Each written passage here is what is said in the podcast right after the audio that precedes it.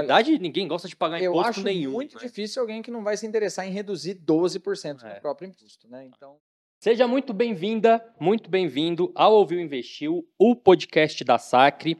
Olha só, com o fim do ano próximo, é hora de se programar já para o imposto de renda 2024 e a previdência privada pode ser sua aliada nesse momento. Como explicam nossos especialistas, esse é o tema do vídeo hoje, desse episódio do Ouviu Investiu. Já está comigo aqui o Rafa, Rafael Martinelli, já é da casa, né? Já está acostumado com a gente aqui nos, olha Nos episódios- outra vez. é, olha nós. que é um assunto muito bom, tá? Pessoal, então o Rafa, ele, a gente chama de Rafa já, já é, enfim. Rafael Martinelli, head de investimentos da Sacre. Tudo bem, Rafa? Beleza? Tudo certo. Bom dia, boa tarde, boa noite aí para quem está nos ouvindo. Tema de extrema importância, muito importante. Sim. Vamos tirar e, e cheio de dúvidas. Esse é um tema que ele é muito importante e ele é relativamente complexo. Sim. Então, importante a gente ter esse papo para ajudar aí a tirar essas dúvidas sobre um tema que praticamente todo adulto brasileiro deveria saber pelo menos o básico. E principalmente agora, né? E também com a gente, Tiago Tavares, que é o head de renda fixa da Sacre. Tudo bem, Tiago? Tudo bem, Ângelo? Bom Estranhou, né? Que eu chamei de Tiago e não chamei de É, Tavares. dia. Bom dia, boa tarde, boa Quem é noite. Tiago? Fica aí a pergunta. Para É. quem tá nos ouvindo. É o Tavares, tá? Tavares. Valeu, obrigado de novo por participar com a gente, pessoal. É, antes de começar aqui, de entrar na pauta, eu quero pedir para você que está aqui assistindo pelo YouTube, que está chegando no canal agora, é, se inscreva, tá? Seja bem-vindo. Se inscreva, a gente gosta muito quando vocês chegam aqui no nosso canal, se inscrevem, participam, né, deixando os comentários. É, esse podcast, além de ser veiculado aqui no YouTube, para quem está assistindo, é, ele também é veiculado nas principais plataformas de áudio, então você pode ouvir é, no seu app de podcast preferido. Se tiver dúvida, pode deixar para a gente aqui nos comentários do Instagram, ou do YouTube, ou pelas redes sociais da Sacre, no arroba Sacre Investimentos, e inclusive o Instagram, que é uma rede que a gente tem perfil ativo, é, também TikTok, LinkedIn, enfim, as principais é, redes sociais disponíveis, tá? E se no decorrer do programa você entender que quer ter uma assessoria de qualidade, igual a assessoria da Sacre, abrir a sua conta no BTG com a assessoria da Sacre. Tem link aqui na descrição do episódio também, tá? E aí os demais links, como eu sempre falo, que a gente citar aqui é, durante o, o, o episódio, eu deixo na descrição também. Tá bom? Então vamos lá, Rafa. Eu citei aqui. é, Não sei se é até estratégico isso, né? Mas eu acredito que sim. Já ouvi, inclusive aqui nos nossos podcasts, falar da forma estratégica de usar a previdência privada é, no que se refere a imposto de renda, né? Questões de isenção e tal, que acho que você consegue explicar para a gente. É, por que, que a previdência privada é um produto estratégico e se tratando de imposto de renda? Eu, usa, eu, eu, quando eu vou falar sobre esse tema, Ângelo, eu costumo usar até um outro termo. Eu falo que a Previdência é uma bazuca quando o tema é imposto de renda. Por quê? Porque ela, através da Previdência, o investidor ele consegue acessar, de uma forma resumida, né, que tem tanta coisa que dá para falar de Previdência, mas eu vou pegar dois pontos aqui relacionados a imposto, Tá. que são dois benefícios exclusivos que só a Previdência privada tem, mas nada tem. Uhum. Só que muitas pessoas deixam de aproveitar isso por quê? Porque não sabem, né? Então, o primeiro benefício exclusivo, que é, que é um pouco mais fácil de explicar, então vou começar por ele, é que na Previdência ela tem duas formas de ser tributadas, né? duas tabelas de imposto de renda, uma chamada de regressiva e uma chamada de progressiva. Na tabela regressiva, você consegue reduzir a alíquota do teu imposto de renda para 10%. Nenhum investimento, repito, nenhum, a não ser, claro, os investimentos que são isentos por algum tipo de benefício, mas em nenhum investimento tributável você consegue pagar só 10% de imposto. No mínimo você vai pagar 15, né? Então, de cara, você, né, claro, de cara não, né? Porque você precisa ficar investido no mínimo 10 anos para conseguir chegar nos 10%. Uhum. Mas como a previdência é um investimento normalmente focado no longo prazo, porque ela vai ser um complemento para a tua aposentadoria ou vai ser a tua aposentadoria lá na frente, em quase todos os casos, então você vai ficar posicionado muito tempo nessa previdência, né? Não é um dinheiro que você vai alocar ali para resgatar amanhã. Inclusive, se você quiser fazer isso, a previdência ela passa a ser um investimento que não é bom, né? Ela, ela é um investimento bom desenhado para o longo prazo, né? Então, poxa, só aí você já leva 5% a mais de dinheiro no teu bolso, por quê? De imposto que você deixou de pagar sem sonegar nada, usando a regra, jogando com a regra embaixo do braço. Né? Então, fazendo um investimento em previdência, ficando posicionado ali 10 anos e tendo escolhido a tabela regressiva do imposto de renda, que é uma escolha que você faz no momento da contratação, você já vai ali ter uma cobrança de imposto de renda 5% inferior. Cara, 5% é bastante dinheiro. Né? Uhum. Agora, o segundo ponto né, que faz a Previdência ser uma bazuca, ele é um pouquinho mais complicado. Então, vou ter que gastar um pouquinho mais de tempo aqui explicando para conseguir explicar bem. Né? No momento da contratação da Previdência, além de escolher a tabela, que você tem a progressiva e a regressiva, você também tem que escolher a modalidade. Uhum. O que é a modalidade? Aí vem uma sopa de letrinhas, né? Que são o P GBL e o VGBL. Para simplificar para quem está ouvindo isso pela primeira vez, pensa que é o P e o V. A tradução da sopa de letrinhas, só para constar, é plano gerador de vida livre e vida geradora de benefício livre. Deixa eu ver se eu falei certo. PGBL, então. Até eu me, é. convido, me confundo. Né? O P Mas, eu sei que é mesmo. O plano, P e o V. Plano gerador. O V, ele é mais tradicional é, ele se assemelha mais com um fundo de investimentos, com um investimento tradicional. Por quê? Porque a tributação, o imposto, ele vai ser cobrado ali em cima da rentabilidade. Então, eu coloquei 100 mil, subiu para 150, resgatei, vou pagar o imposto em cima de 50 mil, que foi a minha rentabilidade. Igual no investimento tradicional. Tá. No PGBL, não. O PGBL ele tem uma dinâmica bem diferente. Porque o imposto vai ser cobrado em cima do montante total. Opa, mas aí parece que isso é ruim, né? Porque no primeiro cenário eu ia ter uma cobrança de imposto em cima só de 50 mil, né? Coloquei 100 mil, subiu para 150, cobro imposto em cima de 50 mil. Nesse cenário eu vou ter um imposto em cima de 150 mil. Peraí, mas isso não é ruim? É ruim se você não aproveitar da parte boa, porque entra uma parte boa e entra uma parte ruim. Então o PGBL, eu costumo falar que ele é uma faca de dois gumes. A gente tem que usar o gume bom. Se eu usar o gume ruim, ele é um investimento que vai ter uma cobrança de imposto maior do que eu teria num investimento tradicional. Tá. E o que, é o gume bom? Então vamos lá, agora é a parte que entra um pouco de contabilidade. Tá. Né? Mas imposto de renda, quando a gente fala de imposto de renda, não tem jeito, a gente acaba tendo que falar um pouquinho de contabilidade. Então o PGBL, ele tem um baita de um benefício, mas você tem que ser elegível a esse benefício. Por exemplo, eu, Rafael, eu não consigo aproveitar do benefício do PGBL. Hum. Então eu não tenho um PGBL. Eu não, na minha carteira de investimentos eu tenho só lá o VGBL, eu não tenho um PGBL. Para você saber se você é elegível a esse benefício, você tem que responder sim para duas perguntas. Tá. Tem que responder sim para as duas. Se uma das duas a resposta for não, já deixa o PGBL de lado, não vai ser uma boa ideia fazer um PGBL, tá? Então a primeira pergunta é: quando você faz o teu imposto de renda, você faz na modalidade simplificada ou completa? Desculpa, né? A pergunta é: você faz o imposto de renda na modalidade completa? Sim. Opa, beleza, estamos uhum. no jogo ainda. Por quê? Se você faz na simplificada, PGBL já era. PGBL você vai ficar só com a parte ruim dele, que é pagar um imposto em cima do total. Então, sempre fiz na simplificada, simplificada é melhor para mim. Cara, PGBL não vai servir para você tá? Fica no V, usa só o V. Tá. A segunda pergunta é: você tem renda tributável? Ou seja, tem uma renda ali que você tem que pagar imposto em cima dela? Sim. Opa, vamos analisar um PGBL. Por quê? O PGBL ele tem a capacidade de reduzir a quantidade de imposto que eu vou pagar em cima desse valor, dessa renda tributável. Então, por exemplo, no meu caso, eu acabei de comentar aqui que o PGBL ele não encaixa para mim. Por quê? Eu, como dentro aqui da estrutura da empresa, o meu salário que cai todo mês, ele entra como dividendo, uhum. porque eu sou sócio. E o dividendo, ele já é tributado lá na PJ. Então, o dinheiro que cai para mim, ele já cai líquido. Então, eu não tenho renda tributável. Eu não consigo reduzir meu imposto. Meu imposto já é zero, porque ele foi pago lá na, na pessoa jurídica. Então, por que, que eu vou fazer um PGBL se eu não consigo usar o benefício de reduzir o meu imposto? Uhum. Eu respondi não, para a segunda pergunta. Então, Rafael, você tem renda tributável? Não. Então, uhum. o PGBL não serve para mim. Mas vamos pegar um caso, vou tentar colocar um caso assim prático para conseguir mostrar como é uma bazuca, né? Então vamos pegar um caso de uma pessoa que tem lá CLT, ou seja, CLT a renda é tributável, Uhum. né?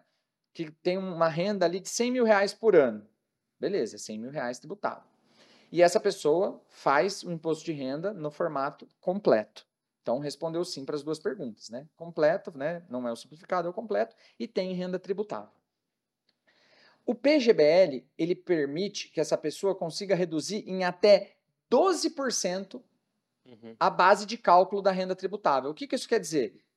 Ela não ganha 100 mil por ano, então na hora de fazer o imposto de renda, ele declarar né, a renda, essa declaração vai ser feita em cima de uma renda tributável de 100 mil reais. Ou seja, ela tem que pagar imposto em cima de 100 mil reais. Aí tem a tabelinha lá da Receita Federal, do imposto de renda, o imposto dessa pessoa provavelmente deve ficar na casa ali dos 27,5, se eu não me engano, né? Então, poxa, 27,5 em cima de 100 mil, né? Dá 27.500 reais. Ok.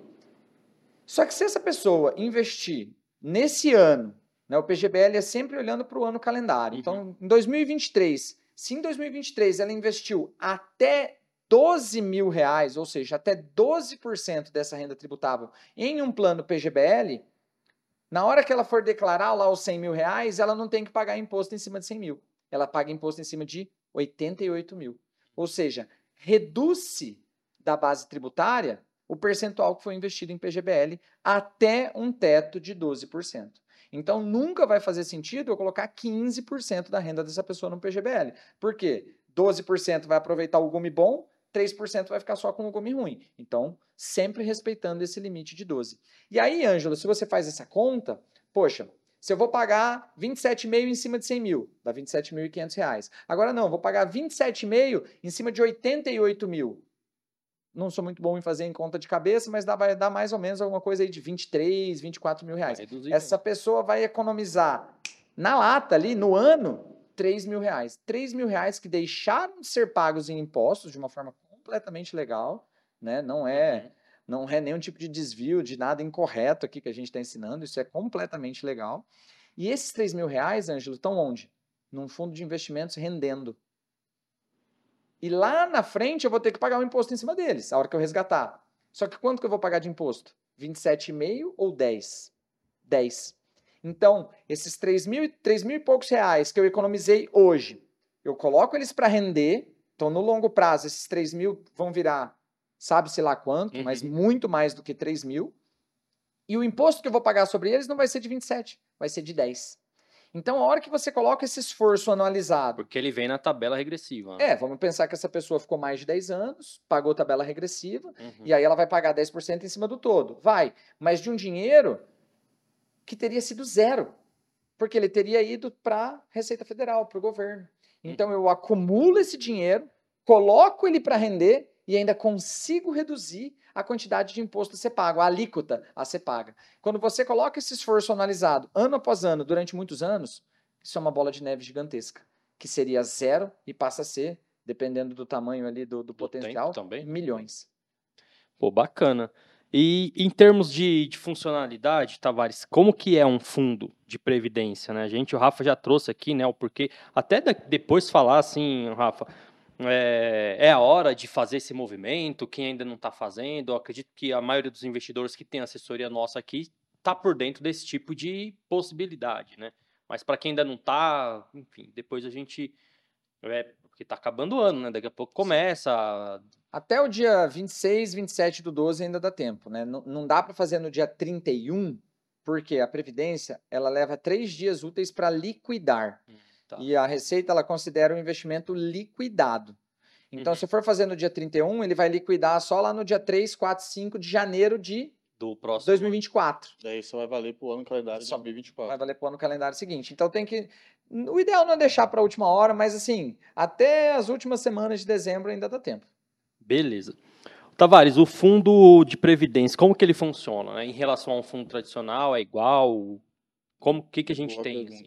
É assim, praticamente ele é idêntico a um fundo tradicional, né? Então ele tem as mesmas características de investimento. Você tem um fundo de renda fixa, você tem um fundo de multimercado e você tem um fundo de ações, né? Então você vai seguir as mesmas características. Só tem um ponto ali que a gente tem que levar em consideração, qual que é o, vamos dizer assim, a estratégia que o gestor tem que seguir dentro daquele fundo, que muita gente acaba não sabendo, né? Uhum. Por exemplo, que tem um, um, limite que você tem ali dentro do fundo. O Rafa vai até confirmar, não sei se é 20 ou 25% que o, um gestor pode seguir dentro dessa estratégia. Como assim, Thiago? Vamos supor que o, o gestor ali num fundo de renda fixa, ele quer fazer uma estratégia em fundos, por exemplo, de crédito privado, né? Ele tem um limite para ele estar tá seguindo dentro ali da, daquela estratégia. E, e, ele quer seguir também uma estratégia de investimento em FDIC. Né? Ele uhum. vai ter um limite dentro dos fundos de previdência. E esse fundo ali ele é regulado pela própria SUSEP. Né? Então, é uma maneira ali até de deixar os fundos mais seguros em momentos de volatilidade. Mais sólido, né? Exatamente. Foi quando a gente teve ali no começo do ano aquele movimento ali de Americanas e, e Light, né? Então, ali a, os fundos de previdência acabou tendo uma volatilidade negativa ali um pouco menor que os fundos tradicionais por conta desse limite. Quando a gente vai seguir uma estratégia ali, por exemplo, do fundo multimercado, é a mesma coisa, tá? Uhum. Então aí tem esses limites ali de, de aplicação. Aí tem um ponto muito importante que são os fundos de ações. Os fundos de ações é, é um, uma estratégia recente, entendeu? Dentro da nossa é, característica de investimento dentro da previdência privada, aonde que ele esse limite ele veio ele vem dentro da nomenclatura dele.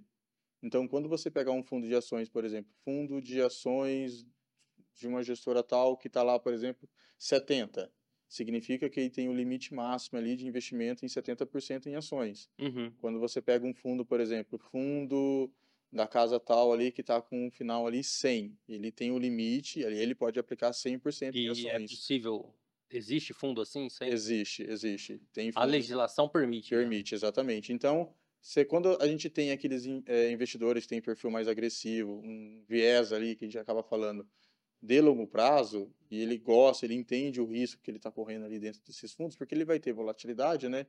Entendeu? Muitos investidores, ah, eles preferem fazer investimento 100% em ações. Uhum. Né? Aí vamos supor que ele quer fazer investimento em ações, em fundos de ações, mas ele tem um um perfil mais, vamos dizer assim, um pouco mais moderado para o agressivo. E aí ele tem a opção de escolher esse fundo ali que tem uma posição grande em ações, mas não é 100%. Então, o fundo ali, ele pode seguir uma outra característica de investimento dentro dos fundos que estão ali na, na legislação da SUSEP. Na modalidade de PREV, né? Exatamente. É, então, a...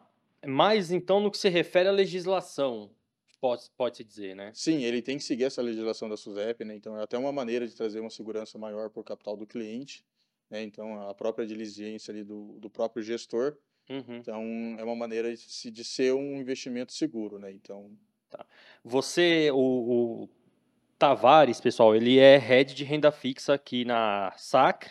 Então tá o dia inteiro ali olhando tela, né? Vendo fundos, cotações, enfim. É, é possível ver rentabilidade nesses fundos, Tavares? Sim, a gente consegue ver rentabilidade histórico ali. Por exemplo, ah, qual foi a rentabilidade nos últimos 12 meses, nos últimos 36 meses, entendeu? No último dia. No último dia, exato. Então mas, mas eu ver. digo assim, a gente vê, que a gente vê na tela, ah, sim, entendi. mas a gente vê esses fundos rendendo todo dia. Porque... Todo dia. É que o Ângelo ele tem esse viés mais do trade, né? Do ele, ele deve estar tá perguntando assim, dá para ver no né? intraday? É, né? não, no intraday não. intraday. Mas você consegue não. ver a conta nem, de mas fechamento nem tanto por isso, dia. é. E assim, não tô, não tô nem, acho que eu não tô conseguindo me explicar. Por exemplo, rende um fundo de previdência privada ou é a mesma coisa que deixar num, numa poupança assim? Não. Eu pergunto pelo seguinte, a maioria da pessoa vai falar em previdência, ela vai pensar, pô, é um dinheiro que tem que estar seguro, não pode acontecer nada mas ele é um dinheiro que ele rende. Ele rende, ele rende. Exatamente. Rende bem ainda, se é. tiver investido com a gente. e aí, por isso que a gente sempre tem que, o próprio investidor ele tem que ter uma assessoria, porque às vezes ele vai pegar ali um fundo que ele acaba não conhecendo, ele vê lá um, um fundo ali que está investindo em ações e não é do perfil dele, né? Uhum. E ele faz o investimento e ele começa a ver ali que o fundo está tendo uma rentabilidade negativa, por quê? Porque as ações estão tendo uma correção negativa na bolsa. Tá. Isso vai impactar na rentabilidade do fundo. E ele olha ali, pô, mas fundo de previdência não é um fundo seguro, tal. Então, ele tem que saber qual é a estratégia que ele está querendo ali para sua carteira de investimento. É, aí eu vou até aproveitar para contestar uma frase que você falou, assim, muitas pessoas pensam dessa forma, tá. mas é um pensamento que a gente tentar abrir um pouco mais a mente. Você falou assim, poxa, mas previdência é um dinheiro que tem que estar tá seguro, que tem que estar tá ali super protegido. todo todo dinheiro que a gente investe, a gente tem que estar pensando dessa forma. Mas a gente sempre tem que pensar também nos horizontes, né? Então eu já falei aqui que o horizonte de previdência ideal é um horizonte de no mínimo 10 anos Uhum. para a gente conseguir aproveitar ali a questão do, da tributação, de reduzir o imposto. Tá. Né? E normalmente, em praticamente, vai, quase todos os casos, a Previdência é utilizada como uma ferramenta de complemento de aposentadoria. Então, a aposentadoria, poxa, a palavra fala por si mesma, né? Estou falando de lá na frente, Uhum. né? E quando eu falo em investir para um prazo longo, isso me permite tomar mais riscos, riscos de mercado, né? Ou seja, investir em bolsa passa a ser mais tranquilo. Por quê? Poxa, a bolsa teve um ano ruim. Vamos pensar, 2023 a bolsa está indo mal. Fechei o ano lá menos 10. Pô, é uma pena, seria muito melhor que eu tivesse fechado um É. ano positivo. Estávamos quase a mais 10, né? Até uns meses atrás. aí. Mas vamos, pô, eu só quero resgatar esse dinheiro daqui a 30 anos. Então, tudo bem, que pena que esse ano foi ruim. Mas muito provavelmente, olhando para todos os dados estatísticos e históricos de bolsa, quando eu olho para janelas de longo prazo, ela tem um potencial muito mais interessante que o da renda fixa. Uhum. Então, se eu estou pensando em rentabilizar bem o meu capital e eu não estou tão preocupado assim com, poxa, tive um mês ruim ou até um ano ruim, a previdência privada abre espaço para que eu possa me arriscar mais. Me arriscar no sentido assim, de investir num bom fundo de renda variável. Uhum. Né? Então, normalmente, por exemplo, eh, eu converso com vários clientes que, poxa, ah, eu tive um filho, eu quero fazer um investimento para pagar a faculdade dele. Qual que é o melhor investimento? Cara, de bate pronto, previdência. Por quê? Uhum. Com quantos anos teu filho vai fazer faculdade? 17, 18? É mais que 10? É mais que 10, opa, previdência, várias vantagens, a bazuca. E numa janela de 18 anos, quem tem mais potencial de pôr dinheiro no meu bolso? Renda fixa ou renda variável? Renda variável. Então é muito comum um investimento como esse, eu indicar uma alocação maior do que eu indicaria se fosse a carteira de investimentos daquela pessoa em renda variável. Então, ah, normalmente, vamos pensar, tem um perfil, óbvio, uma Tá, pessoa que tem um Nesse perfil para caso, isso. seria uma, um plano de previdência com foco em, em renda, um fundo de renda variável. Um fundo de ações. Dentro da Previdência. É, um fundo É. de ações. Não seria um fundo de ações fora da Previdência. Não, é um fundo de Dentro da Previdência. Dentro da? Previdência, exatamente. Se, você, se a gente for olhar para os gestores, você vai pegar, vamos pegar, ah, não vou mencionar nenhum nome, mas vamos pegar uma boa casa de renda variável que a gente goste, que a gente já conhece o gestor, conhece a Uhum. equipe, que a gente se sente confortável, que os resultados são bons. Os gestores de fundos de ações, normalmente, eles têm um mesmo fundo dentro da Previdência. Por que, que ele tem que ter dois fundos? Porque a legislação, as regras são um pouco diferentes. Uhum. As regras para a Previdência são um pouquinho mais restritivas, como o Tavares estava falando. Tem o fundo 70, o fundo 100, o fundo 49 para renda variável. Então, o gestor tem que criar um outro CNPJ que se adeque a essas regras. Só que quais ações que ele compra no fundo A e no fundo B? As mesmas. A rentabilidade vai ser muito parecida, ela vai ter algumas pequeni- pequeninas diferenças por causa dessas diferenças de regras. Uhum. Mas a rentabilidade, de uma forma geral, ela vai ser parecida. Porque tem as mesmas ações ali. Né? Então, é, é como se fosse, entre aspas, o mesmo fundo. Né? Até porque eu acredito que o fundo, um fundo tradicional de renda variável, ele tem também uma parte alocada em renda fixa. Né? Depende, né? Depende da vai estratégia tá- do gestor. É, o fundo de renda variável, a legislação de um fundo de investimentos de renda variável, ou seja, não de previdência, Uhum. é que ele, para ele ser categorizado como um fundo de investimento em ações, ele tem que ter no mínimo 67% dele da, da 67% da carteira dele em ações. Os fundos de previdência, a regra é o oposto. O mais comum são os fundos de ações 70. Então vai estar escrito lá no fundo, né? O nome do fundo e o número 70. O que, que esse número 70 quer dizer? Que ele pode investir no máximo 70% em ações. Os outros 30% obrigatoriamente vai ter que ser renda fixa. A história dos fundos de ações na previdência privada, de uma forma bem resumida, é, é a seguinte: no início, lá atrás, décadas atrás, a regra era de que os fundos podiam investir no máximo 49% em ações. Ele tinha esse teto. E os outros 51% renda fixa. Uhum. Não vou entrar no porquê disso, porque daí eu vou ser obrigado a falar mal dos órgãos reguladores, porque eu não concordo com essa regra, né? Mas a regra era essa. Mas aí, depois de muita briga, há alguns anos atrás, os órgãos reguladores subiram a barra e permitiram que os gestores alocassem até 70. Aí nasceram os fundos 70. Uhum. E há pouquíssimo tempo atrás nasceram os fundos 100. Então, Ângela, é possível você encontrar, por exemplo, um fundo de ações lá de uma gestora. Por exemplo, eu vou citar uma gestora aqui que eu sei que Ah, tem o sem, que tem o fundo é. de ações, o fundo 49, o fundo 70 e o fundo 100. A Leblon, uma gestora lá do Rio de Janeiro que a gente gosta muito. Tem lá o Leblon Ações, um fundo de investimento que existe há décadas. Tá. E aí ele abriu o fundo de ações e abriu um de previdência, só que é o Leblon 49. Eles vão render igual? Não, porque um está 100% investido em bolsa e um- o outro está 49% em bolsa e tem 1% em renda variável. Mas esses 49% é idêntico ao fundo de ações. Aí veio... Proporcionalmente igual, né? É, se eu pegar só os Mas 49%, a local é, Mas é- o 49 é a mesma. Esse 49% que entra, ele compra o fundo de ações. Então, o que, que ele tem na carteira? 51% ali de tesouro, 50 tesouro Selic, 49% do fundo de investimento dele que ele vai lá e compra. É, é é a mesma gestão, é tudo igual. Tá. Aí nasceu o 70. O que, que o fundo 70 faz? Compra 30% de renda fixa, 70% do Leblon Ações- Ações. Aí nasceu o fundo 100. O que, que ele faz? Compra 100% do fundo de ações. Entendeu? Então, no fundo, é a mesma coisa. Que, que loucura, não, né? Que flexibilidade, que sofisticação, né? inflexibilidade, eu diria, né? Eu fico louco da vida com essa regra, porque o que, que o órgão re- regulador está dizendo para o investidor? Não, não, investidor, você não sabe gerir seu próprio portfólio. Então eu vou te obrigar a pôr 51% em renda fixa. Poxa, o dinheiro é meu, deixa eu investir do jeito que eu quiser, órgão regulador. Uhum. Aí o órgão regulador subiu para 70. E só há dois, três anos atrás que ele me permitiu investir o meu dinheiro do jeito que eu quero. Entendeu? Então ele trava o investidor com essa regra. O dinheiro do investidor, deixa ele fazer o que ele bem entender com o dinheiro dele. Se, se me vai me proibir de gerir meu próprio dinheiro, então era assim que a regra era conduzida até pouco tempo atrás. E ainda tem uma trava, tá? Os fundos 100, hoje, eles são permitidos só para investidores qualificados. que São investidores que têm, que declaram um patrimônio investido de no mínimo um milhão de reais. Uhum. Então, um investidor que tem menos de um milhão de reais ainda está exposto a essa trava, que eu discordo completamente dela. E considerando que seria um milhão de reais para Prev. Não, pra- Não, não. não. Tá, ele total. pode entrar com menos. Tá, Total, tá. é. Então, beleza. A regra do investidor qualificado, ela engloba todo, todo o dinheiro investido da pessoa. O, quem que determina o benefício?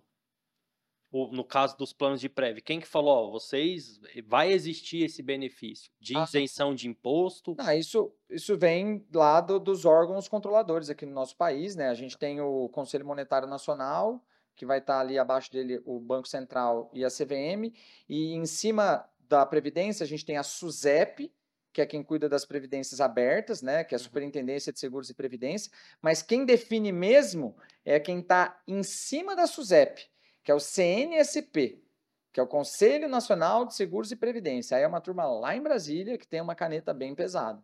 Eles que determinam a regra. Tá. Que coisa. Tavares, é, eu até fico assim, porque eu andei estudando um pouco sobre o sistema financeiro nacional e vi tudo essa, essa, esse organograma de instituições e como esse negócio é. Complexo. Essa Bom, pergunta não estava na pauta, hein? é, Ainda bem que eu dou não. aula disso na faculdade, Tá senão eu não ia vendo? saber esse Tá monte de vendo? sopa de letrinha aqui. É isso aí. Às vezes eu falo aqui, eu trago umas perguntas que não tá na Só pauta. para validar aqui uma Eu informação vou também. apertar os caras aqui só pra ver. É, e, e quem regula, por exemplo, a, a fechada é a Previc, né? É, a Então, Previc.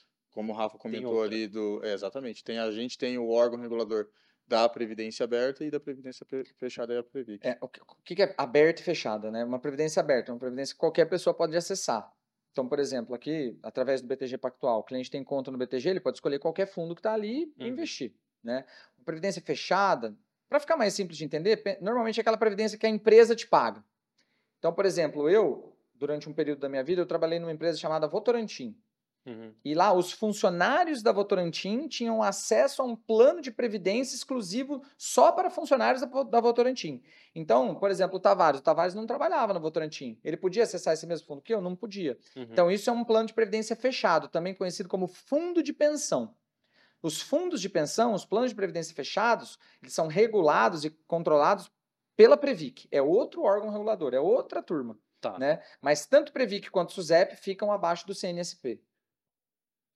Legal. E só para a gente concluir em relação, Tavares, a como funciona o fundo. É, para a pessoa acessar e aportar nesse fundo, é a partir de quanto? É como que faz? Só para a gente concluir isso Ah, do funcionamento. Beleza. Quando pode resgatar? Tem custo? Não, custo de resgate não. É assim, é, vamos lá. para fazer os aportes vai depender muito do, do próprio fundo, né? Então a gente tem fundo ali com aplicação mínima a partir de mil reais, aplicação ali na hora de você contratar Inicial, o fundo né? inicial, né? Vamos dizer por assim. Tem fundos que são a partir de, ci- de 5 mil, 10 mil. Então vai muito ali da própria gestora, da própria seguradora ali, junto com o gestor que vai determinar qual que é o valor. E aí do aporte mínimo também, entendeu? Então aqui, por exemplo, dentro do BTG, a gente ali quando vai fazer a alocação para os nossos clientes, a gente acaba sempre usando da- os fundos da seguradora do próprio BTG, Tá. que a nossa alocação mínima ali é, por quando você contrata o fundo, é a partir de 200 reais. Ah, eu quero fazer aportes mensais, né? aportes esporádicos, vamos dizer assim. É, ah, eu Uhum. quero fazer um aporte hoje no valor de 200 reais, você pode fazer a partir de 200 reais. No próximo mês, se ele quiser fazer ali a partir de 500, ele pode fazer de 500. Se ele Tá. quiser fazer de mil reais, ele pode fazer, entendeu? Mas o inicial a partir de 200? Não, o inicial na hora de você contratar o fundo vai depender muito da gestora ali. Então, tem, gest... tem Mas fundos. tem vários fundos ali, mil reais. É que é, ele falou mil, eu falei, a última vez que eu pesquisei, o mínimo que eu vi lá pra começar era mil, né? É, É, mil reais, vai depender muito. mil é, reais. geralmente é mil, mas tem fundo de Tá. mil, tem fundo de cinco mil. E para fazer os aportes mensais é a partir de 200. Legal, ensinou essa, esse valor? E mínimo não aí. tem custo para fazer resgate. A única coisa que ele vai ter que pagar ali, lógico, é o imposto de renda, né? É legal isso que o Tavares falou de não tem custo para fazer resgate, porque aí, de novo, trazendo uma historinha sobre o passado da Previdência Privada. Agora, uma historinha boa, né? Até uns seis, sete anos atrás, tinha uma taxa chamada taxa de saída. Então, É, tinha a taxa de carregamento e a taxa de saída. Eu até dou risada de tão absurdo que, que é isso, né? Tipo, as coisas que, que o investidor brasileiro era exposto, né? Então, você é o banco e eu quero investir. Você tem lá um fundo de previdência e fala, ó, Ângelo, toma aqui, eu tenho, sei lá, 10 mil reais para investir, quero, quero investir aí no, no fundo de previdência que você está me ofertando. Beleza, Rafael. Então, agora você acabou de investir 9.800 reais. Ué, mas eu tinha 10 mil. Não, é 2% de taxa de carregamento. Você já saía perdendo 2% ali É na lata absurdo, né? né? Poxa, eu tô doido para captar teu recurso para você virar meu cliente, né? Eu te cobro para você virar meu cliente. Devia Beleza. ser mais difícil antes, né? E aí na hora de Os resgatar, assessores. além do cliente pagar o imposto, ele tinha que pagar a taxa de saída. Então, poxa, você vai resgatar lá o, o 10 mil que virou 9.800, virou 11. Aí você vai resgatar, não, peraí, não é 11 não. É 11 menos 2%, porque você tem que pagar a taxa de saída. Que. Como o mercado ele ficou, o mercado de investimentos ele cresceu muito, se popularizou muito graças às plataformas digitais como a do BTG, então a concorrência aumentou. Tinha muito pouca concorrência. Uhum. Os bancões dominavam, ainda dominam o mercado de previdência, né? Mas agora menos. E aí, essas taxas que não fazem o mínimo sentido, elas foram morrendo, foram acabando, né? Hoje é bem raro de você encontrar fundos que cobrem esse tipo de taxa. E se por acaso você que está ouvindo a gente está num fundo como esse, poxa, já estuda de mudar, e é fácil de mudar, Sim. né? Que são as portabilidades, a gente pode explicar sobre elas, e você não ter que pagar esse tipo de taxa, que é completamente abusivo. A gente já postou, inclusive o Rafa já escreveu bastante, bas- não sei se bastante, mas já escreveu sobre prévio, eu sei que já escreveu. É, já escreveu bastante, mas sobre prévio eu, sei que um artigo, pelo menos, você já escreveu sobre previdência privada lá no nosso blog sacre.digital. Então tem muito conteúdo sobre prévio. Esses pormenores tabela, tem tudo lá, né? Inclusive esses benefícios aí, se eu não me engano, tem um artigo lá que fala sobre 10 benefícios de previdência privada. Tem, tem bastante é, conteúdo sobre Prev lá no nosso blog, tá, pessoal? Sacre.digital, que você pode ser salvo. Vou deixar link também aqui no, na descrição do episódio. E se Ô, até aqui. Eu vou só para poder, acho, finalizar esse assunto de custo. Tem uma questão, eu acho que é muito importante, que o Rafa a gente acabou de, de- Na verdade, a gente acabou esquecendo de comentar, que é a questão do come cotas. Né? Previdência privada tem. Que é outro benefício. Não, que é, é o outro Previdência é benefício, maravilhosa. entendeu? Que é a questão do come cotas. Por quê? O fundo tradicional, entendeu? Então é é uma maneira até que o governo ali acabou implementando, se não me engano, acho que foi em 2013 ou 2014, agora o ano não me falha a memória. Porque quando você vai fazer um investimento, entendeu, dentro de fundo, você só vai pagar imposto a partir do momento que você faz o quê? O resgate, correto? Sim. Então, se você ficar 20 anos, 30 anos no fundo, o governo só vai ver seu dinheiro lá na frente. Então, Uhum. enquanto você não fizer o resgate, ele não vai ver. É, meu amigo. Mas se tem uma coisa que o nosso governo é bom é em cobrar imposto. e aí ele não quer esperar 20 anos para cobrar o teu imposto. Exatamente. E aí, o que, que ele fez? Ele criou o Come Cotas, entendeu? Que é uma maneira de fazer uma antecipação. Então, que é em maio e novembro. E os fundos de previdência, ele é um fundo, mas por conta de ser previdência, ele não tem essa questão do come cotas. Então, E o Come Cotas, Que é alto benefício. quando a gente fala do Come Cotas, assim, dessa forma mais rápida, aí você pensa, pô, beleza, vou economizar um dinheirinho aqui, legal. Uma economia pequena, né? Um dinheirinho. Só que, cara, vamos lá, de novo, estamos falando de um investimento de longo prazo. Uhum. Quando você pega essas duas mordidas que o Come Cotas te dá, no último dia útil de maio e no último dia de novembro, e você joga isso para 10 anos, foram duas, foram 20. E aí você coloca o efeito dos juros compostos nisso aí, cara, você vai estar. eu falei que. Lembra que eu falei que os fundos iam ser o mesmo? Ah, o Leblon Ações é um fundo idêntico ao Leblon Ações Previdência. Uhum. Tudo bem que no fundo de ações não tem come cotas, mas vamos imaginar que é, o- que é um de renda fixa e outro de renda fixa, um multimercado e outro de multimer, e outro multimercado. É o mesmo fundo, é idêntico, eles tiveram a mesma rentabilidade. Só que no fundo de previdência você vai ter 20, 30% mais dinheiro investido, porque você não teve come cotas. Então o come cotas a longo prazo é uma porrada. O fato de você não ter come cotas, uma porrada ao teu favor, né? Uhum. Então, poxa, vou fazer um investimento de longo prazo, mais de 10 anos, por exemplo. E eu tenho lá, não, vou investir nesse fundo aqui. Fundo de investimento X de renda fixa. Cara, peraí. Faz, investe no fundo de investimento X de renda fixa, versão previdência. Uhum. Porque daí você aproveita desse benefício do- de não ter o come cotas.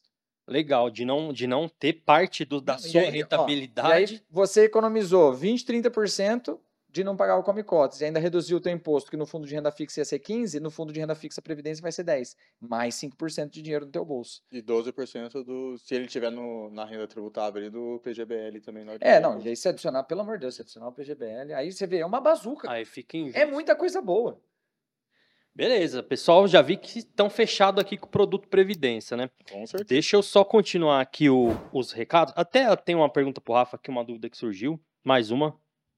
Mas então, pessoal, se até aqui você também, igual eu, ficou com algumas dúvidas, pode deixar nos comentários, se tiver aqui no YouTube. Ou se preferir mandar pra gente pelas redes sociais, arroba Sacre Investimentos, nas principais redes sociais, que, que eu sei que você acessa, Instagram, enfim, LinkedIn, TikTok, né? Por que não? E se quiser abrir conta no BTG para fazer a sua carteira de previdência privada com a assessoria da Sacre, né, capitaneada aqui pelos heads dos produtos, tem link aqui na descrição do episódio também.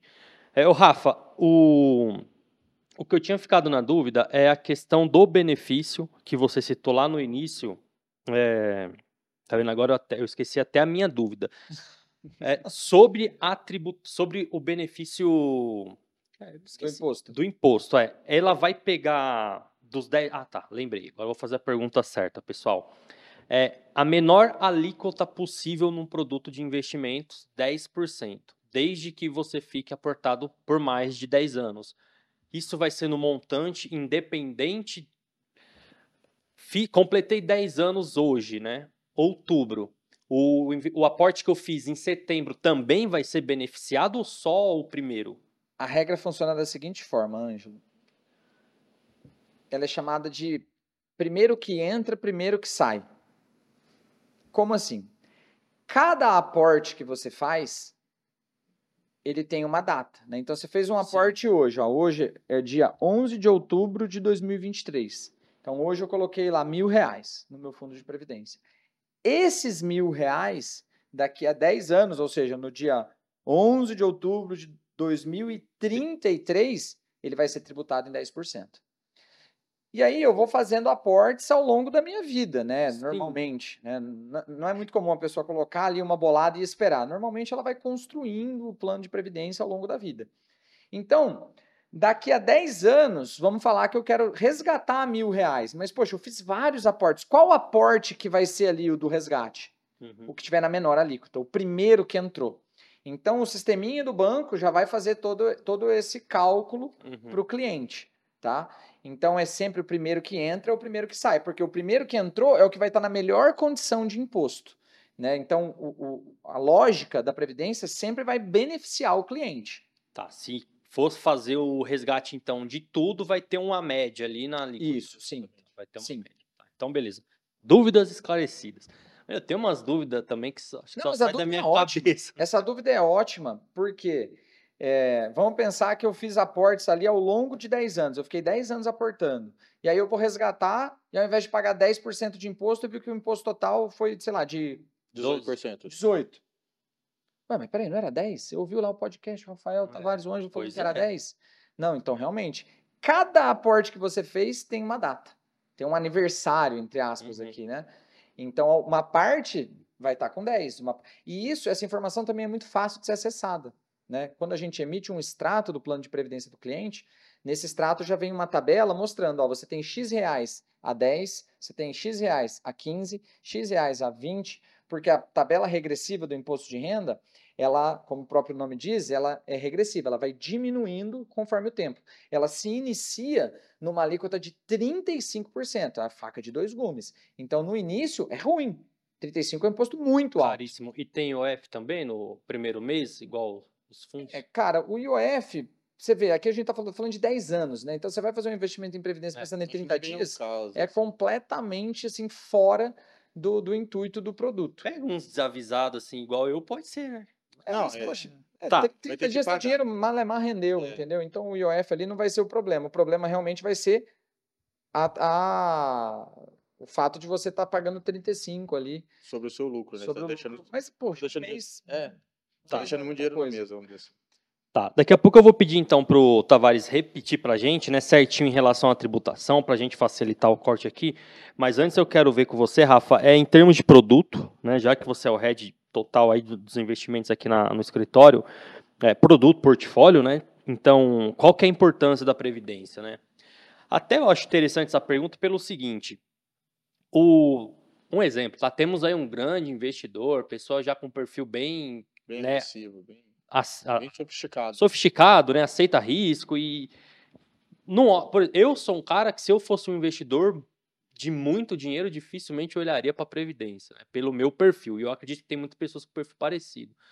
É, então, assim, ó, isso é um atrativo para ele pôr na investir esses últimos dois meses que faltam em previdência. Então, eu queria que você falasse assim, em termos de produto, né? Qual que é a importância da previdência Cara, assim, em termos de dentro da produto- carteira ali, né? em termos de produto, na Previdência a gente consegue montar uma carteira tão diversificada quanto a carteira de investimentos. Ela vai ter um ponto restritivo que a gente só consegue investir através de fundos. né? Eu não consigo comprar uma ação ou um fundo imobiliário, por exemplo, Uhum. e pôr dentro da minha carteira de Previdência. Então eu tenho que terceirizar isso para um gestor Tá. através de um ou mais fundos. Eu não preciso ter só um fundo de previdência, eu posso ter vários, né? E como o Tavares já falou, na nossa plataforma hoje a gente tem centenas de fundos de todas as estratégias. Eu tenho fundo de renda fixa que só compra Tesouro Selic, eu tenho fundo que compra, que é um multimercado, fundo de ação, fundo de bolsa americana. Então a gente consegue montar estratégia, fundo de inflação. Poxa, tem fundo de tudo, FDIC, tem FDIC de Só no previdência. fundo de renda fixa tem umas 4, 5 estratégias. É, poxa, então você consegue montar uma estratégia conservadora? Consegue. Eu consigo montar uma estratégia moderada? Consigo. Consigo montar uma estratégia agressiva com bolsa brasileira e bolsa americana? Consigo. Né? Então dá para montar uma carteira altamente diversificada. Né? E a gente tendo ainda o nosso trabalho de análise de, poxa, tem lá um monte de fundo, tá? Mas quais são os os cinco melhores? A gente já vai te mostrar porque nós estudamos todos eles Uhum. né? Entrou um fundo novo, ou às vezes entra um fundo num período de captação de uma semana, como aconteceu esse ano. Poxa, a gente recebe essa informação e já conversa com o cliente antecipadamente. Então, tendo a gente do lado, poxa, aí sim o cliente vai conseguir Isso. navegar bem. E se o fundo for bom, a gente leva para o cliente, né, Rafa? É, poxa, Independente se é um fundo, por exemplo, da própria, do próprio BTG ou da, ou da concorrência, a gente não olha isso. A gente vai olhar se o fundo realmente é bom, se faz sentido na carteira do cliente, a gente vai levar pro Esse cliente. fundo que ficou aberto uma semana era de quem? Era do Itaú. Era do Itaú. E a gente, E a gente levou. para os clientes, porque um fundaço de renda fixa. Eu fui ótimo. São, eu fui para São Paulo, né, Rafa, no, Um evento lá no no Itaú. evento do Itaú para conhecer a estratégia do Itaú. Não foi com a camisa da- do Sacre BTG, não, né? Não, foi com o meu traje. Foi como penetra, Tavares? Não, foi convidado. convidado, convidado. convidado. O fundo, o fundo estava na plataforma do BTG. O BTG ele tem essa postura, né, de trazer. O produto é bom, ele traz para os clientes, né? E, e a gente tem produtos do Itaú na plataforma, produtos que a gente gosta, inclusive, que a gente analisou e gosta. Igual a gente tem produto do BTG que a gente gosta. Igual a gente tem produto do BTG que a gente não gosta. Então, o nosso trabalho como assessores e como heads de produto é avaliar Né? A gente Uhum. tem ali o nosso, nosso conhecimento técnico, nossa especialidade, e levar isso para o cliente, levar para o cliente o que é bom para ele, seja do Itaú, do BTG ou de outra asset. Chegou o cliente aqui, extremamente sofisticado, eu quero prévia, mas eu quero a mais agressiva que você tiver. Tem. Hum, é Tem. ponto onde eu tô. Eu- acho que um ponto importante de colocar aqui, Ângelo, foi essa questão que você fez até um comentário. Se eu tivesse muito dinheiro, eu acho que eu não é, olharia a Previdência. Eu acho que eu vou discordar disso daí, porque é, recentemente a gente teve até uma questão ali do governo ali e tal, querendo tributar os fundos exclusivos. Uhum. Eu acho que quem tem um grande patrimônio, assim, estou falando de milhões e milhões, Dezenas de milhões. Exatamente. Eles vão começar a olhar os fundos de previdência com outros olhos. Por quê? Meu, é o que paga a menor alíquota. Você tem a possibilidade de pagar 10%. Entendeu? E Sim. então, e quando, por exemplo, ele tem ali no fundo exclusivo, que até então. Fora os benefícios de sucessão. Né? Exato, Para quem tem um patrimônio muito elevado, a sucessão é algo que tem que ser Momento avaliado na inventário, vírgula. E a? Previdência. Cara, esse podcast vai ter que ter três horas, bicho. Não Exato. tem jeito. É. Previdência tem benefício demais. Tem muito benefício. O... A gente fez já um, um, um episódio sobre prévia, mas acho que não chegou nesse, Nesse nível. nesse nível assim de falar, nossa, como é o, produto é bom, né? E fez alguns comparativos e, e, enfim. Aí é que tá. Ele é muito bom, mas ele é faca de dois gumes. Você Tem tem, que que, tomar cuidado. saber usar ele, né? Você tem que ter uma palavra que eu ainda não falei, e eu acho muito importante a gente falar, que é a palavra planejamento. Então a previdência não é um investimento que você começa fazendo de qualquer jeito e no meio se arruma. Então ela tem que ser pensada Uhum. para você já começar certo, escolher a alíquota certa, a modalidade certa, né? Poxa, tem um plano de sucessão, então peraí, vamos fazer por esse caminho, né? Sim. A única coisa que a gente consegue mudar e consegue mudar com muita facilidade, inclusive até com muito mais facilidade do que em outros, previden- outros produtos, é trocar de fundo. Então, que é, que é a ferramenta da portabilidade. Num fundo de previdência, então eu estou no fundo de previdência A, quero mudar para o fundo B. Você muda rápido, fácil, sem ter que pagar imposto, sem ter que resgatar. Se eu tivesse num fundo de investimentos A e eu quero mudar para o fundo de investimentos B, eu tenho que pedir o resgate, pagar o imposto Fazer um novo e aporte. entrar num novo aporte. E aí eu vou pagando imposto, é um freio de mão puxado na minha rentabilidade, como se fosse na questão do come cotas, entendeu? Tá. Na previdência você muda e muda e muda e muda e muda do jeito que você quiser, sem ter que ficar pagando imposto antecipadamente. Inclusive, muda de assessoria, né? Se for o caso. Com certeza. Consegue vir para Sacra aqui. Pra... É, essa portabilidade ela é bem simples de fazer, tá? Então, assim, a gente, por exemplo, o dinheiro do cliente, ele leva o dinheiro para onde ele quiser. Se Tá. ele não está sendo bem atendido no banco ou numa outra corretora e, e quer mudar esse, esse seu atendimento ele tem previdência, ele, não ele nem precisa resgatar.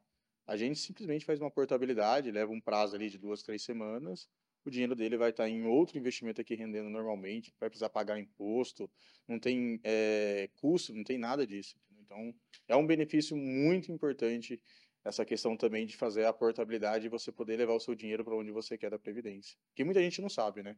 Sim. Mas vai ficar sabendo agora com o nosso podcast veiculando. Rafa, eh, você falou modalidade, tabela, portabilidade, resgate, enfim, né? Tanta coisa para tantos detalhes, né, para observar. Como montar uma carteira de prev privada, né, sem errar e com boa rentabilidade. Tem uma receita de bolo para ir? Tem, tem. Eu acho que o ponto principal, o mais importante de todos é o planejamento inicial, né? Porque Hum. você montar uma previdência de, de qualquer jeito, e a gente vê isso acontecendo bastante fora, né, fora daqui, Ângelo. Então, poxa, fui lá e fiz um PGBL e não um VGBL, cara. E eu não sou elegível ao PGBL.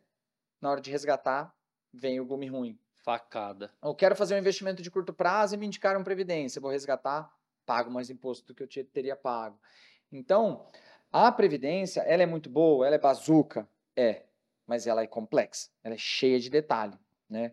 Então, o planejamento inicial é o ponto chave para que você tenha uma previdência realmente boa, que você use o gume bom, né? Que você use a bazuca. Uhum. E isso, se você é uma pessoa que não é do mercado financeiro e tudo que eu falei aqui pareceu muito complexo, e realmente eu entendo, nós não estamos falando de um assunto trivial aqui, né?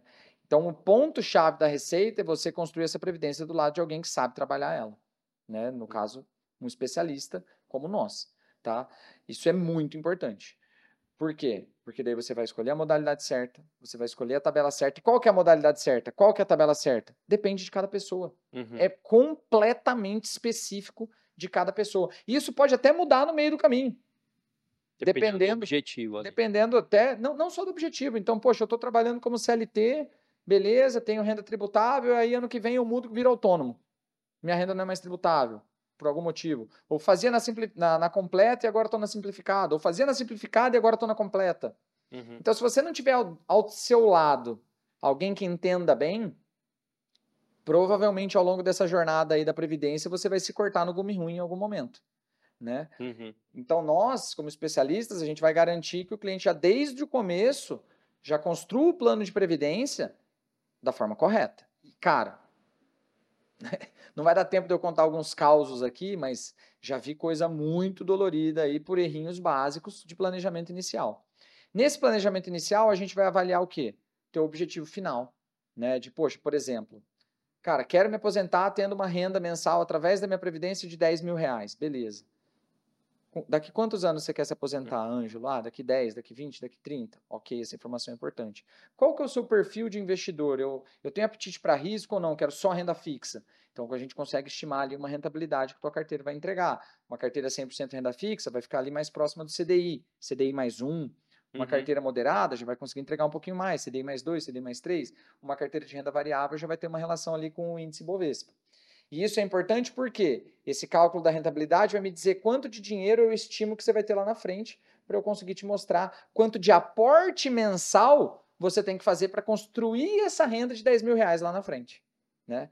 Então, esse é um planejamento que a gente faz com muita facilidade junto aos nossos clientes, estamos bastante acostumados com isso. E como que eu melhoro essa rentabilidade? Tendo acesso aos melhores fundos do mercado, o que Uhum. normalmente um bancão não tem. Pelo contrário, os fundos de bancão para quem assiste o nosso podcast sabe que eu não costumo falar mal de concorrente, mas os fundos de previdência dos grandes bancos são ruins. São ruins, tá? O Itaú começou a ter alguns fundos bons, apareceu coisa boa, a gente pegou também. Uhum. né? Já falei do Itaú aqui hoje, falei bem. Então o Itaú tem sim alguns fundos que a gente gosta. Mas quando a gente olha para Banco do Brasil, Caixa, Bradesco, Santander, tem pouquíssimos fundos que batem o CDI. né? Aí Então- é doído, hein? é, não, poxa. Pra não falar outra coisa, tá? É. Tem fundo Em ali que. respeito à, à audiência, vamos ficar com doído. É, tem fundo ali que perde pra poupança. Né? Muitos fundos. Gente, Muitos, muitos, muitos. Os maiores fundos da indústria. Né? tá. Então, além de montar um planejamento correto, adequado, escolher a modalidade certa, escolher a, a tabela certa, montar uma carteira de investimentos alinhada ao perfil do cliente, a gente ainda vai levar os melhores produtos, que vão entregar uma rentabilidade melhor também. E aí você soma tudo isso, é uma bazuca. Tá. Excelente, Tavares. Eu ia pedir para você fazer aquele corte que a gente sempre pede, né, para ajudar o editor, aquela, aquele resumo, né, condensar aquela ideia. É, embora o Rafa já trouxe aqui muito do que é possível conseguir, quando se tem uma boa assessoria. Mas vamos lá, é possível montar uma boa previdência privada na plataforma do BTG, com assessoria da Sacre? O que, que você. Com né? certeza. Tô na dúvida, o que, que você me fala? Com- É, geralmente eu vou perguntar qual é o seu objetivo, para que você quer, qual é o prazo que você vai estar usando o dinheiro, né? Então, esse é um ponto importante, que igual o Rafa comentou agora há pouco, né? Não adianta nada e o cliente querer fazer uma previdência e ele falar, ah, mas eu tá, vou usar o dinheiro daqui quatro anos. Daqui quatro anos não vai fazer sentido, porque daí ele vai pagar uma alíquota ali de 30% Uhum. né, de, de imposto sobre o lucro dele. Então não vai fazer muito sentido. Então vamos pegar outro tipo de investimento, que é onde que em quatro anos ali você vai pagar ali uma alíquota de 15% de, de, de imposto, né? Então assim, então acho que esse é o ponto é, é, principal, entendeu? É a gente saber qual que é o objetivo do cliente, entendeu? Qual que é o prazo, entendeu? Se ele está disposto ali ficar pelo menos uns 10 anos ali dentro do fundo, né? Para a gente pegar essa menor alíquota ali de imposto de renda, né? E depois ver qual que é o perfil do cliente, né? Para a gente ver se ele cabe num fundo ali um pouco mais conservador, um, um moderado, um sofisticado, e aí a gente vai fazendo a- as diversificações dentro dos, dos próprios fundos, né? Então a gente vai pegar ali, por exemplo, um pouco de. Vamos supor que ele tem um perfil um pouco moderado. Ah, a gente vai pegar ali um fundo A, um fundo B, um fundo C, entendeu? Pegando estratégias diferentes dentro do mercado. E gente faz- diversificando. Exatamente. A gente faz a carteira de previdência diversificada também, né? Para a gente pegar ali uma ideia do gestor A, do gestor B, Deu para a gente, é, vamos dizer assim, potencializar o máximo possível essa rentabilidade com menor risco. Legal. E com qualidade, com suporte de todo o nosso time. Exatamente. Beleza, pessoal. Acho que é isso, né? Ficou alguma, alguma mensagem a mais aí que vocês queiram deixar, Rafa? Cara, tem uma é... mensagem que eu gostaria de deixar, que é a seguinte: o, a previdência privada, mais uma vez, né? Chovendo molhado, repetindo, é um planejamento de longo prazo. E o planejamento de longo prazo, qual que é a melhor hora para começar ele? Hoje. Né? Uhum. Então, quanto mais tempo você usufruir do poder dos juros compostos, melhor. Então, se agora nesse momento a gente está conversando com uma pessoa que ainda não tem previdência privada, cara, presta bem atenção nisso. Ah, não, mas eu já tenho 40 anos, tá tarde demais. Não tá. Claro que se você tivesse começado com 30 teria sido melhor, se você tivesse começado com 20 teria sido melhor. Então não deixa para amanhã.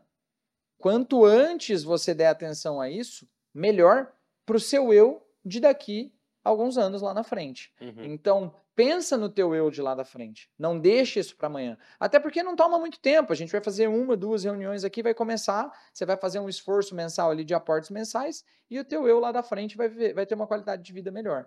Né? Tá. Então não deixa para amanhã. Tá? Previdência, o melhor dia é o hoje. Legal, Tavares. Para fechar então, previdência privada e os benefícios do imposto de renda 2024. Dá tempo ainda? Dá, dá, dá. tempo sim. Então, igual o Rafa comentou ali no início do, do nosso podcast, a gente tem ali até a, a data limite ali, 26, 27, para a gente fazer a contratação do fundo, né? Para a gente estar tá fazendo aí, para quem for fazer aquela questão do PGBL. É, né? para o VGBL isso. Pro, agora já para o VGBL não, em qualquer momento a gente pode estar tá fazendo essa contratação. Tá. Mas é assim, quanto mais rápido a gente fazer a contratação do fundo, melhor, né? Não vamos deixar nada para a última hora. Beleza. Pessoal, já faz hoje, né? Se você é, é um investidor que todo ano é, machu é, se machuca, né? Se irrita com essa história de ter que pagar imposto a, a mais, a mais, a mais e, enfim, na verdade, ninguém gosta de pagar eu imposto acho nenhum. muito né? difícil alguém que não vai se interessar em reduzir 12% é. do próprio imposto, né? Então dá para fazer isso de forma legal e ao invés de pagar esse imposto, você ainda vai pegar esse dinheiro que você ia pagar e vai pôr ele para render. Poxa, Vamos lá, né, gente? Tá ótimo, né? Que coisa boa. Bola de neve dele só vai crescer. Beleza. Tavares, obrigado por participar de novo. Eu que agradeço o convite, Ângelo. Tá sempre junto com a gente nos episódios que envolve investimentos, renda fixa, enfim. Tavares já é camisa 9 do time, né? O, o Rafa, camisa 10, né, Rafa? O... É um prazer estar aqui. Adoro, adoro participar desse programa. meu podcast favorito aí no, no meu Spotify. Valeu, gente. Então, obrigado por participar, vocês dois. E você que assistiu até aqui, obrigado pela sua companhia. Você que ouviu o nosso episódio, obrigado também é, pela audiência. Lembrando que tem link aqui na descrição do episódio para você abrir sua conta, é, trazer a sua previdência, se você tiver em outra instituição, né, para receber aqui a nossa assessoria ou abrir sua conta né, e montar a sua previdência a partir de hoje. É, no BTG com a assessoria da Sacre. Você que já é investidor, que sabe que ano que vem vai ter que pagar algum tipo de imposto e quer aproveitar a previdência privada é, para reduzir essa alíquota, também pode falar com a gente aqui pelos comentários ou pelas redes sociais da Sacre, arroba Sacre Investimentos. E aí, só mais um convite para acessar o nosso blog, que lá também tem muito conteúdo sobre previdência, sacre.digital. Esse é o nosso link, sacre.digital. Chega lá, pesquisa Previdência Privada, tem uma lista lá, tem pelo menos uns oito artigos, eu acho, só sobre Previdência Privada. Então, é bem completo. Beleza? No mais é isso, gente. Valeu. Valeu obrigado. Até o próximo. Até o próximo.